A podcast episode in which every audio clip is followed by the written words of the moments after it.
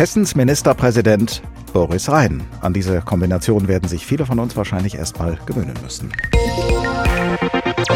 Aber es ist allemal Zeit, damit anzufangen, denn seit gestern Mittag steht Boris Rhein an der Spitze der hessischen Landesregierung. Einer Koalitionsregierung getragen von Rheins Partei, der CDU, und der Partei Bündnis 90 Die Grünen. Deren ranghöchstes Kabinettsmitglied ist Tarek Al-Wazir, Minister für Wirtschaft und Verkehr und Stellvertreter des Ministerpräsidenten. Und mit ihm sind wir jetzt verbunden. Guten Morgen, Herr Al-Wazir. Guten Morgen, Herr Klapp. Boris Rhein und Sie waren mal gemeinsam die jüngsten Abgeordneten im Hessischen Landtag zu einer Zeit, als zwischen Ihren Parteien die Luft noch zum Schneiden dick war. Jetzt sitzen Sie gemeinsam am Kabinettstisch und Boris Rhein hat den Vorsitz. Gefällt Ihnen diese Konstellation? Ja, auf jeden Fall, weil es nämlich bedeutet, dass wir äh, die Koalition fortsetzen können auf der Grundlage unseres Koalitionsvertrags. Wir als Grüne sind ja in diese Regierung gegangen, äh, weil wir an der Verkehrs-, an der Energie-, an der Agrarwende arbeiten wollen und am gesellschaftlichen Zusammenhalt. Das machen wir aus meiner Sicht äh, sehr erfolgreich und das wollen wir natürlich fortsetzen. Ihr neues Gegenüber am Kabinettstisch Boris Rhein hat schon diverse Ämter in der hessischen Landespolitik inne gehabt mit unterschiedlicher Resonanz. Aus der Opposition kam dieser Tage die Bemerkung, Boris Rhein sei als Innenminister skandalbehaftet und als Wissenschaftsminister farblos gewesen.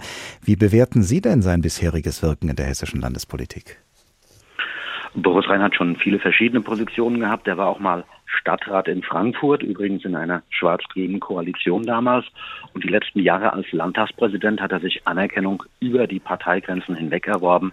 Und äh, ich sage mal so, die Opposition ist ja nicht dafür da, äh, die Regierung zu loben. Insofern haken wir das mal ab.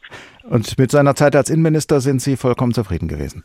Nein, ich hatte da auch äh, etliche Kritik äh, und äh, auch da ist es so, dass äh, eine Regierung natürlich auch nicht perfekt ist. Ja, den perfekten Zustand, den gibt es ja quasi auf Erden gar nicht. Ähm, aber natürlich ist es aus meiner Sicht wichtig, dass wir jetzt äh, die nächsten anderthalb Jahre bis zur Landtagswahl die Inhalte des Koalitionsvertrages umsetzen, dass wir ähm, daran arbeiten, auch nochmal neue Schwung, neuen Schwung und Dynamik äh, in diese Koalition zu bringen. Boris Rhein wird nächste Woche ja eine Regierungserklärung abgeben für die ganze Regierung. Und äh, ich freue mich darauf, dass wir weiter daran arbeiten, das zu tun, wofür die Menschen uns gewählt haben, nämlich ordentlich zu regieren und äh, was uns Grüne angeht, natürlich mit einem besonderen Augenmerk auf unsere inhaltlichen Ziele, Energiewende, Verkehrswende, Agrarwende. Die Klimakrise ist nicht weg. Die Corona-Krise äh, hat uns die letzten zwei Jahre sehr gefordert. Äh, wir haben die Auswirkungen des Angriffs Russlands auf die Ukraine. Wir haben eine Menge zu tun. Das wollen wir machen, so gut es geht. Und natürlich äh, nach der nächsten Landtagswahl ähm, werden die Karten neu gemischt, wie nach jeder Wahl.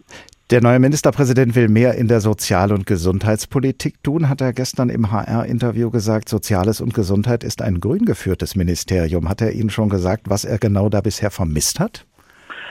Ähm, wir sind äh, eine Regierung und äh, natürlich ist der Ministerpräsident derjenige, der für die ganze Regierung spricht. Und Sie können davon ausgehen, dass wir in den letzten Wochen viel miteinander diskutiert haben.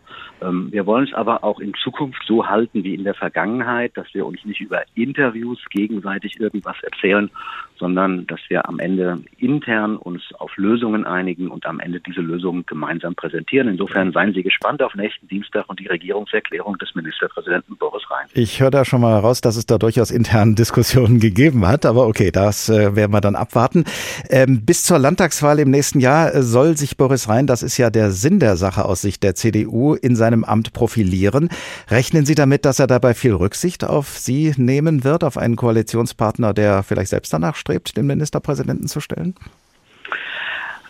Wir haben unterschiedliche äh, Rollen, wir sind unterschiedliche Parteien.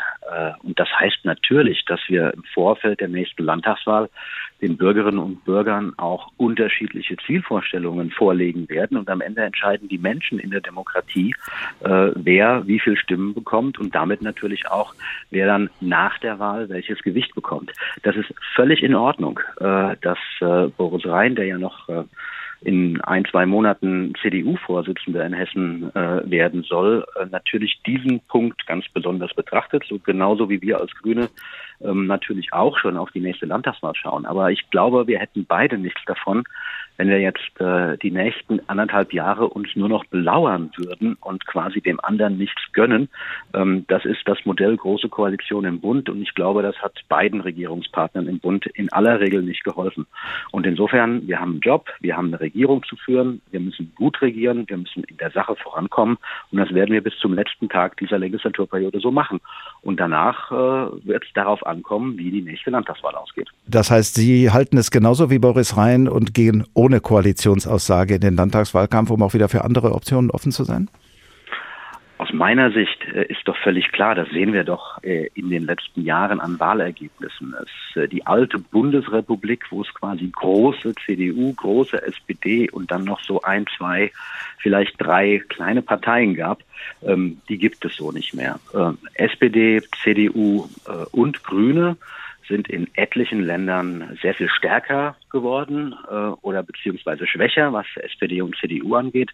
Äh, wir als Grüne sind bei der letzten Landtagswahl erstmals zweitstärkste Partei geworden und äh, am Ende entscheiden die Bürgerinnen und Bürger, wer vorne liegt, was rechnerisch geht und jedenfalls wir haben zugehalten, dass wir am Ende mit allen demokratischen Parteien reden und schauen, wie man in welcher Konstellation grüne Inhalte am besten umsetzen kann und wie das am Ende auch stabil in einer stabilen Regierung geschehen kann.